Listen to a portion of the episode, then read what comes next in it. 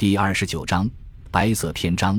帝国前客，林肯想要组织白色国际，一个涵盖德国人、奥地利人、匈牙利人以及白俄领土修正主义者的联盟，共同反对协约国波兰以及苏俄。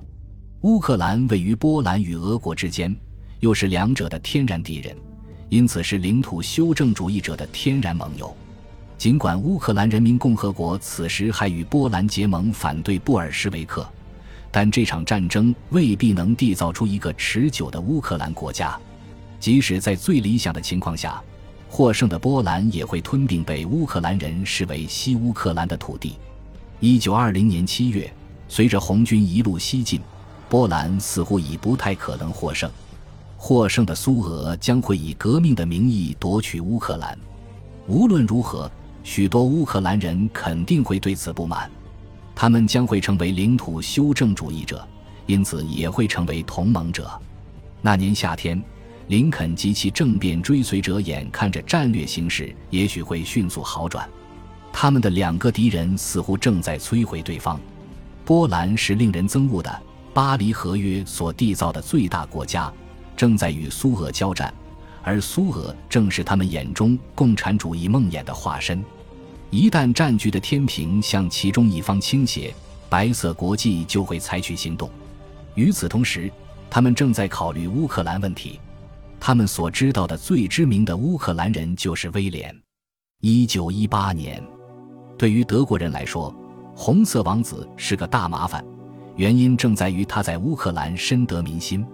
他曾是德国人选择的乌克兰领导人斯科罗帕茨基酋长的对手，还是对德国人支配这个国家的威胁。鲁登道夫将军曾深深卷入德国在乌克兰的扩张计划，清醒地意识到威廉的君主主义做派。如果乌克兰将会成为林肯及其白色国际的领土修正主义盟友，领土修正主义联盟就需要某个曾在乌克兰待过而且仍然深得民心的人物。这套逻辑引领白色国际前往维也纳寻找威廉。一九二零年夏天，威廉与林肯一样，都在等待和观望。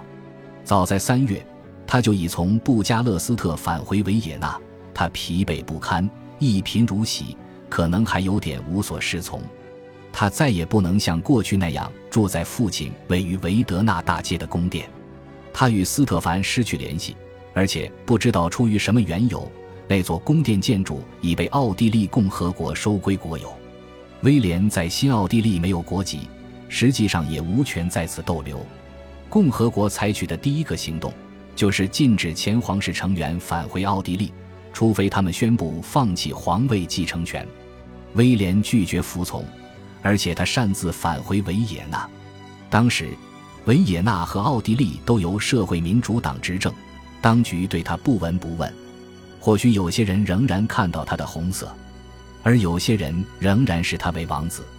威廉花了些时间来寻找出路，尽管他已辞任乌克兰人民共和国的公职，但他还能收到微薄的退职津贴，他就靠这一点收入维持生活。似乎没有人知道他在哪里过夜，但他几乎每天都在奥地利国会咖啡馆吃午饭。咖啡馆距离国会咫尺之遥。正是这国会通过了禁止他出现的法律，他枯坐在角落里，静静地打发时光，等待时来运转。他几乎已被人遗忘。流言蜚语围绕着他：一个哈布斯堡王子，一个乌克兰王位觊觎者，一个双重事业的佼佼者。这一切似乎都是过眼云烟。尽管威廉很少提及自己的计划。但他身边的维也纳市民倒是非常乐意向新闻记者提及他最近的壮举。正如一名外国记者在三月底的回忆，他就威廉的乌克兰之梦写道：“他是个很有想法的人。”那年夏天，身处维也纳的威廉与身处慕尼黑的林肯及其德国同谋者得出同样的结论：他们都在等待苏波战争的结果，期待红军溃败将会引发右翼反革命运动。在经历过匈牙利和巴伐利亚的先例后，这种计划并非痴人说梦。这需要一场大灾难。在经历过第一次世界大战的大屠杀以及两千万人的死亡后，再来一场大灾难是不难设想的。截至一九二零年八月，红军已兵临华沙，直逼波兰首都城下。对于白色国际来说，对于威廉来说，这是个孤注一掷的时刻。鲍尔上校推断，红军攻陷波兰之日，就是白色国际从德国、奥地利、匈牙利以及乌克兰对俄国发动反击之时。他心急火燎地要把威廉拉进这项阴谋。与德国人相比，威廉的立场更为矛盾。白色国际的阴谋，只有在波兰军队被击败。波兰国家解体，甚至威廉的家族被处决后才会发动。如果布尔什维克占领波兰，那么哈布斯堡家族成员就会被当成阶级敌人处决。他的兄长阿尔布雷希特和莱奥都是哈布斯堡军队的退役老兵，此时在波兰军队服役。出于同样的原因，他们也会被布尔什维克非正规军杀死。威廉似乎考虑过。如果波兰注定灭亡，那么至少独立的乌克兰将会崛起。他愿意抓住这个机会。八月，当兄长们正在保卫华沙的时候，他的秘书爱德华拉里申科告诉德国人，威廉将会为德国人效劳。然后，让威廉感到惊讶的是，波兰军队创造了奇迹，在华沙城下，一次勇敢反攻竟然将布尔什维克军队逐出波兰。自从第一次世界大战爆发以来，波兰的这次胜利成为欧洲历史上最为重要的转折点。某种意义上，正是在1920年8月，正是在华沙城下，第一次世界大战正式结束。战争带来革命，革命带来更多战争。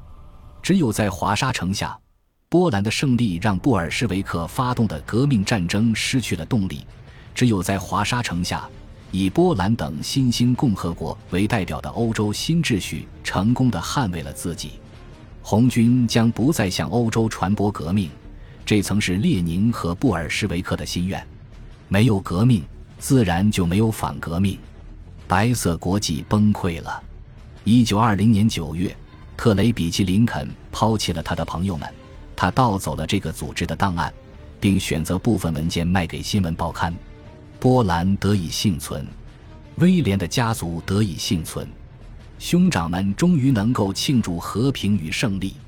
在经历五年的战争后，莱奥和阿尔布雷希特从哈布斯堡军官变成波兰军官，他们终于能够回到父亲的庄园。他们以最为清楚明白的方式，即不畏死亡、浴血疆场，证明了他们是波兰人。此时，威廉的长兄阿尔布雷希特。终于能够按照自己的计划迎娶一个波兰妻子。阿尔布雷希特的未婚妻是阿丽斯安卡克罗娜。阿利塞的父亲曾任瑞典国王的狩猎教师。与阿尔布雷希特一样，阿利塞自愿选择成为波兰人。早在十多年前，阿利塞就已通过其第一任丈夫取得波兰身份。在斯德哥尔摩一场舞会上，阿利塞邂逅了波兰人卢德维克·巴德尼。一位富有而英俊的哈布斯堡外交官，得知阿利塞是一名出色的骑手，巴德尼问他如何策马跨越冰面。这个问题问得好，因为他毕生都在寻求优雅与大胆兼具的美德。一九一一年，阿利塞与卢德维克结婚了。度蜜月期间，他们扬帆于峡湾之上，船上装点着鲜花。阿利塞为卢德维克诞下一个儿子。但卢德维克后来得病，心智失常，只能寄居于精神病院。一九一五年，在维也纳一次茶会上，衣着随意而且带着儿童玩具的阿丽塞被介绍给阿尔布雷希特。这是一件钟情的爱恋。一个男子和一个女子曾经选择了波兰，此时选择了彼此。然而，他们尚未结为连理。阿尔布雷希特还得重返前线，阿丽塞的丈夫仍在人世。一九一六年，在卢德维克·巴德尼去世后，阿丽塞决定搬到她后来的丈夫位于东加里西亚的庄园。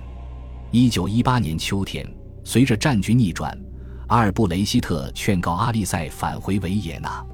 阿尔布雷希特知道威廉的同志们计划为独立的乌克兰国家索取东加里西亚，阿丽塞马上动身前往利沃夫，却在那里碰上十一月一日乌克兰起义。